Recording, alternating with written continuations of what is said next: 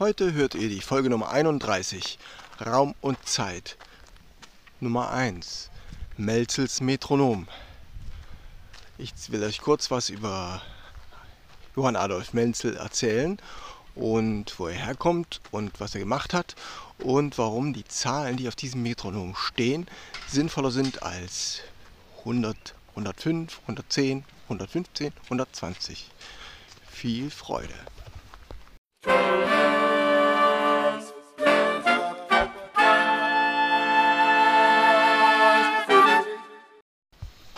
Taylors Bläser Podcast, der Wegweiser zum Lernen, Spielen und Unterrichten von Holz- und Blechblasinstrumenten.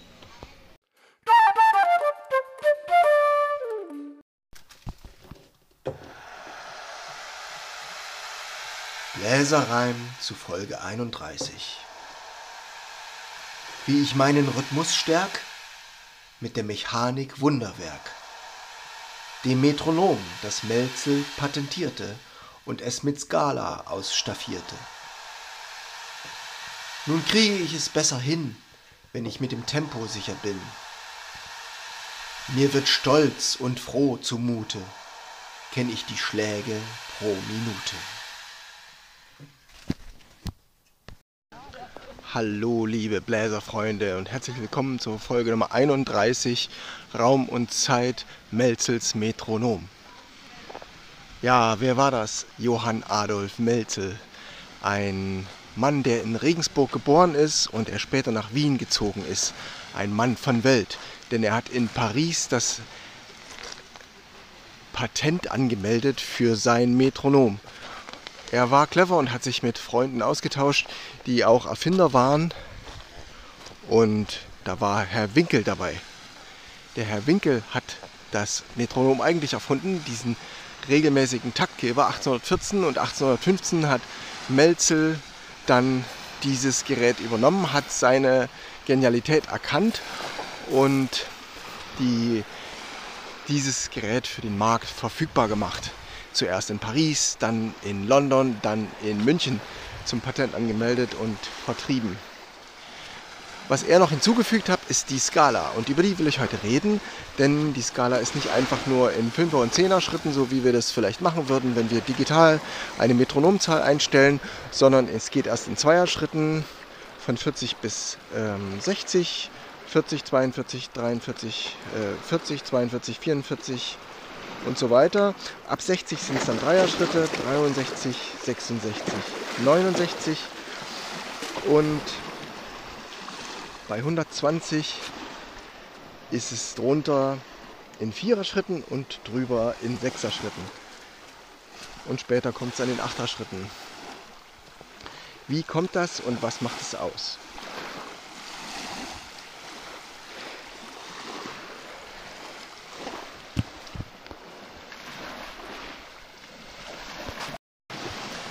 Also warum diese Schläge? Es ist eine logarithmische Skala, kann man sagen.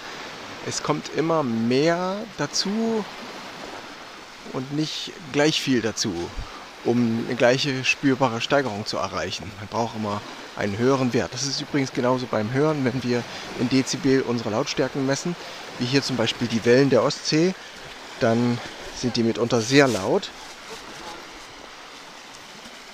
Viel, viel lauter und es ist ein zigfaches an Dezibelzahl. So, wenn wir uns das veranschaulichen wollen, dann stellen wir uns einen Viervierteltakt vor. In einen Viervierteltakt passen zwei halbe Noten rein. Machen wir eine Note mehr rein, dann sind es triolische halbe. Machen wir vier Noten rein, dann ist das Tempo doppelt so schnell. Dann haben wir die Zahl verdoppelt, wir haben zwei halbe Noten und wir haben vier Viertelnoten. Wir haben die Zahl verdoppelt, wir haben zwei dazugenommen und das Tempo wird doppelt so schnell. Jetzt geben wir noch mal vier Noten dazu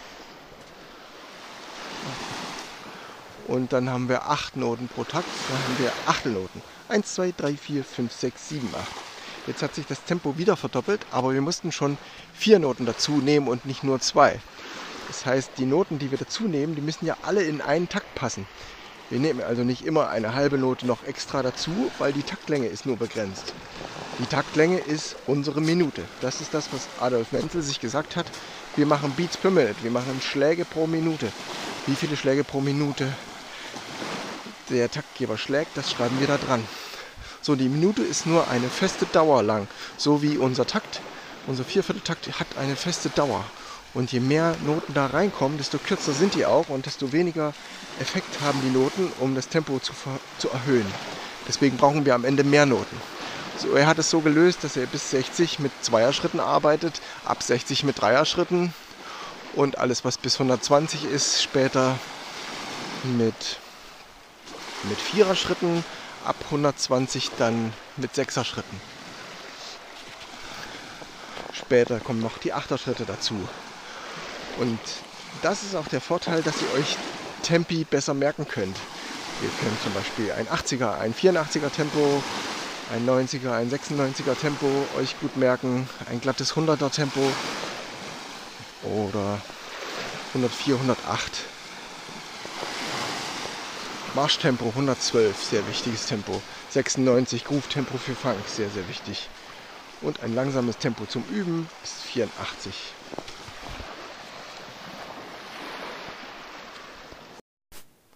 Wie komme ich nun dazu, heute Sachen zu besprechen, die mit dem Metronom zu tun haben? Nun, ich habe mich mit Tieren beschäftigt. Und zwar mit den Tieren von den Buchstaben E, F, G und H. Zu jedem Buchstaben habe ich vier Stücke komponiert und die gibt es bis jetzt für Klarinette. Das sind vier Stücke für Klarinette und Klavier. Und wie ihr seht, hat A, B, C und D äh, hat es das schon gegeben. Und zwar gibt es den Band 1 vom Tier ABC, der ist schon gedruckt und am Band 2 bin ich gerade dran. Und da möchte ich euch heute eine kleine Kostprobe geben vom Buchstaben H. Das wird sein Holly die Hasendame für Klavier und Klarinette. Ich habe dieses Stück mit dem Metronom mit der Metronomgeschwindigkeit von 84 aufgenommen. Das ist ein langsames, ruhiges Übungstempo. Und so habe ich für jedes Stück in diesem Album ein Metronomtempo ausgesucht, was dem Zahlen von Melzels Metronom entspricht und somit sich nach und nach euch nicht nur eine absolute Tonhöhe sich für euch festigt, sondern auch ein absolutes Tempo. Dann habt ihr ein paar Stücke, zum Beispiel Pink Panther ist in 108, Marschtempo ist 112, wie ich vorhin sagte, ein gutes Groove-Tempo oder auch für lateinamerikanische Stu Stücke Rumba oder Cha-Cha-Cha ist 96 ein schönes Tempo. Und wie gesagt, jetzt die 84 für das folgende Stück Holly die Hasendame.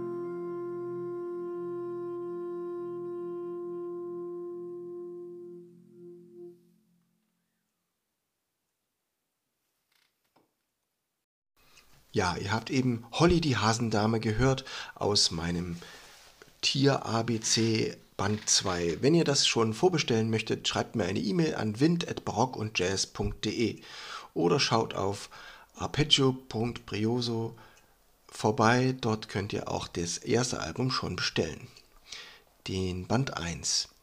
Ich mache eine kleine Zusammenfassung zur Folge von heute. Wir haben gesprochen über Diederich Nikolaus Winkel, der das Metronom erfand, und Johann Nepomuk Melzel, der dann später in Wien auf die Idee kam, dieses Gerät in Serie zu bauen und über London, München und Paris über die Welt zu verteilen.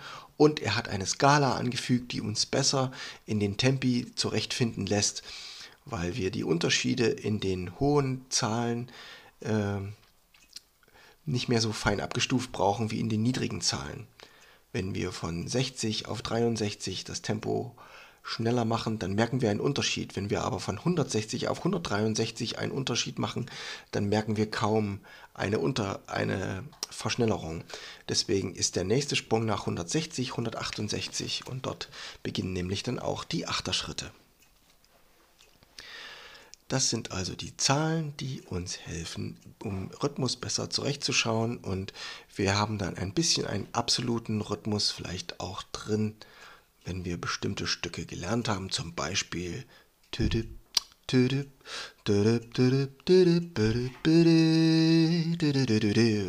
Pink Panther, das Tempo 108. Schaltet ein, wenn es wieder heißt, Taylors Bläser Podcast hat eine neue Folge. Empfehlt die Folgen weiter, wenn es jemanden interessieren könnte. Und ich freue mich, wenn wir in Kontakt treten. Das war's für heute und ich grüße von der Ostsee. Ciao, äh, Steven Taylor.